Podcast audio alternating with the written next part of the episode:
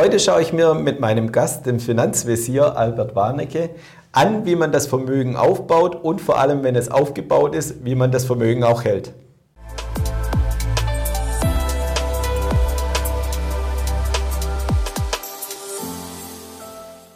Herzlich willkommen, liebe Zuschauer, zu einem neuen Experteninterview hier bei BXWIS TV. Ich freue mich sehr, ich habe heute einen Gast aus Deutschland da.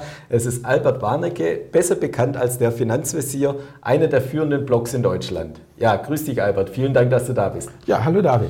Ja, magst du kurz dich vorstellen, unsere Zuschauer? Ja, gerne. Also ich äh, ja, habe Ingenieurwissenschaften studiert, habe aber nie als Ingenieur gearbeitet, war dann viel im Online-Bereich tätig und habe dann irgendwann angefangen, eben, das war 1997 oder so, die Familienfinanzen zu verwalten. Und im Jahr 2014 habe ich dann eben meinen Blog der Finanzvisier gegründet, um da einfach mal ja, aus der Opferperspektive zu beschreiben, was so mit Börse und Geldanlage im privaten Bereich möglich ist oder eben ganz wichtig, nicht gemacht werden sollte.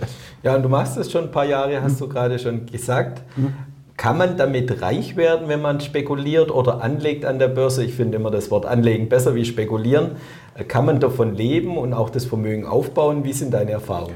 Also meine Erfahrung ist, dass es einige wenige spektakuläre Fälle gibt, die halt mit Spekulieren, mit Anlegen, mit Traden wirklich sehr, sehr, sehr vermögend geworden sind. Aber du weißt ja nicht, umsonst steht ja da bei den CFD-Tradern immer 70 Prozent verlieren Geld. Also meiner Meinung nach ist es besser, sich einen beruflichen Edge zu suchen, wo man wirklich gut verdient und dieses Geld dann eben an die Börse zu tragen und sich dann zusätzlichen Einnahmestrom aufzubauen. Langweilig, breit diversifiziert eben und je nachdem, je älter man ja wird und wenn man dann eben ja, sozusagen am, Zenit auch, auch, auch seiner Einkommensphase angekommen ist, dann kann man natürlich immer mehr reinpacken, aber es geht ja dann auch irgendwann runter in Richtung Pension und dann sollte nicht das, was da runtergeht, sollte dann eben von der Börse aufgefangen werden. Also es ist ein Spiel, was, muss man ganz ehrlich sagen, über Dekaden geht.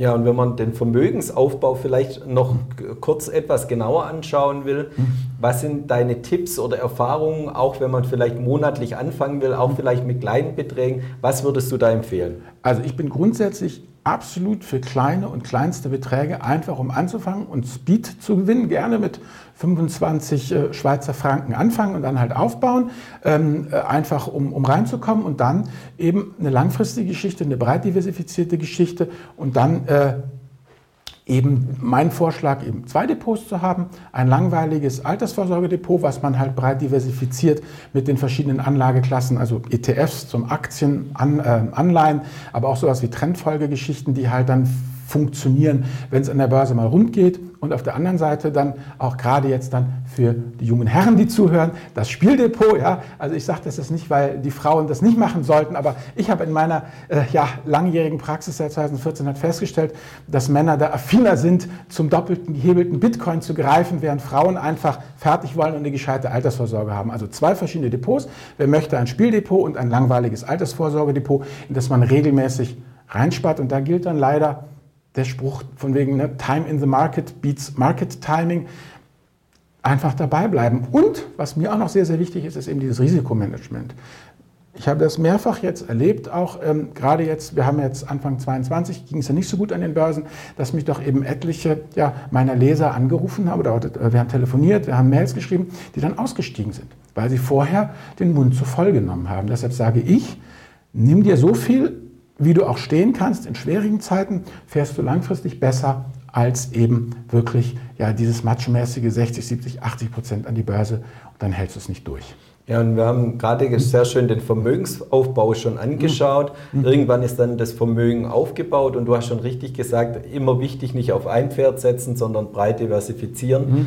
Und dann der zweite Punkt, dann kommt dann auch sicher, wahrscheinlich auch mit dem Alter, je älter man wird, sollte man wahrscheinlich das Risiko rausnehmen und eher auf Sicherheit setzen. Siehst du das auch so? Ja, einfach, weil eben je älter man wird, umso weniger Chancen hat man ja A, was aufzuholen, beziehungsweise wenn man dann wirklich in Rente ist, pensioniert ist, dann hat man ja auch nicht mehr so viele Möglichkeiten, noch, noch Cash ranzuschleppen. Und deshalb wird man einfach risikoaverser. Also der Mensch entwickelt sich ja auch in seinem Leben weiter. Also junge Leute, ne, weißt ja, es gibt äh, alte Piloten und kühne Piloten, aber keine alten, kühnen Piloten. Also deshalb muss man eben dann im Laufe seines, ja, seines Lebens über die Jahrzehnte eben das Depot an die Risikotoleranz und Risikotragfähigkeit, die man hat, einfach anpassen. Das ist also ein natürlicher Prozess. Ja, herzlichen Dank für deine offenen Worte. Hat mich sehr gefreut. Für den, danke auch für den Besuch hier bei uns in der Schweiz.